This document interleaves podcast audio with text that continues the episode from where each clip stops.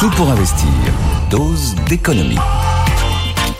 Et il vient avec une bonne nouvelle, notre Nicolas Doge. Bonjour. Bonjour Nicolas. Bonjour, bonjour. Une bonne nouvelle pour ceux et celles qui ont besoin de leur voiture pour travailler, puisque un amendement au budget 2024 a été retenu. Que prévoit-il? C'est un amendement du groupe centriste euh, et également ultramarin Lyot qui élargit le nombre de bénéficiaires au chèque carburant de 100 euros version 2024, le même qu'en 2023. Hum. Mais donc il y aura 1 600 000 bénéficiaires de plus. Au total, 60% des actifs qui ont besoin de leur voiture sur le trajet domicile-travail seront éligibles à ce euh, chèque carburant. Et je précise que dans un couple, s'il y a deux voitures et que les deux membres du couple sont éligibles, il y a 200 euros à la clé.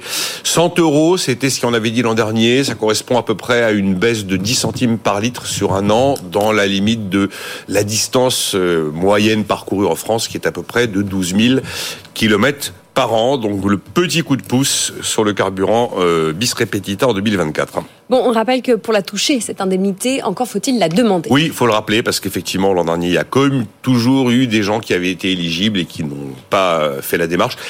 On n'a pas le décret, donc on n'a pas le détail, mais si on prend le, la démarche qu'il fallait faire en 2023, c'était assez simple. Il suffisait d'aller sur le site des impôts, de remplir son numéro fiscal, de renseigner son immatriculation et d'attester sur l'honneur qu'on avait besoin de sa voiture tous les jours pour aller travailler. Il n'y avait pas d'espèce de croisement de fichiers pour savoir où vous Mm. habitiez, où habitait votre employeur, si d'aventure euh, il y a un métro en bas, enfin bref.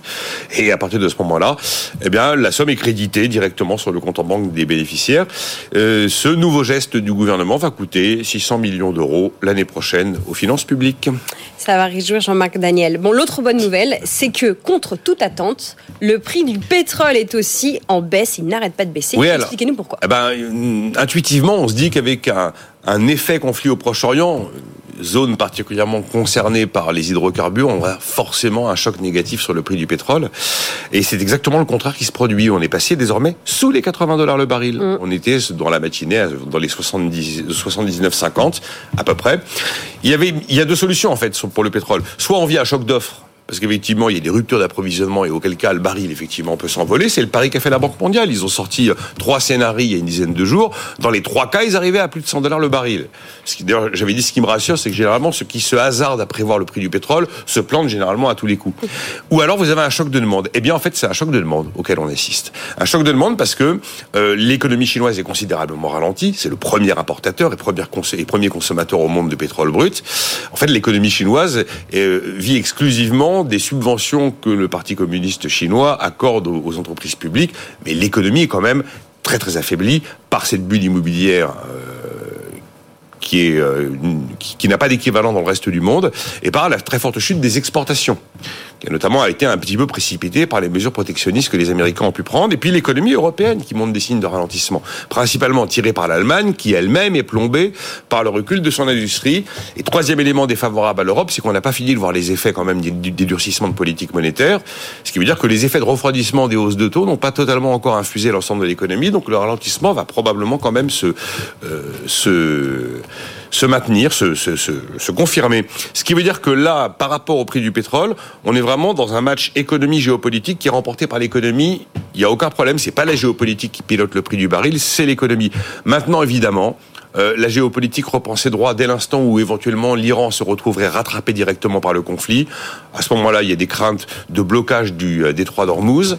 Euh, un tiers du trafic quotidien de brut passe par là. Alors là, évidemment, dans ces conditions-là, la donne change radicalement et on peut voir le baril de pétrole en quelques heures ou quelques jours prendre plusieurs dizaines de dollars et se retrouver devant effectivement euh, un, une scénario, à la Banque mondiale qui avait d'ailleurs osé donner un prix. hein. L'Iran impliqué directement dans le conflit nous met le baril de pétrole à 157 dollars. C'est notamment d'ailleurs l'une des raisons qui probablement a poussé les Américains à déployer deux porte-avions et depuis euh, lundi un sous-marin nucléaire qui, hmm, on ne sait jamais évidemment précisément où ils se trouvent, mais enfin sont entre la mer Rouge, le golfe Persique et le golfe d'Oman, car évidemment c'est ultra stratégique pour le marché pétrolier.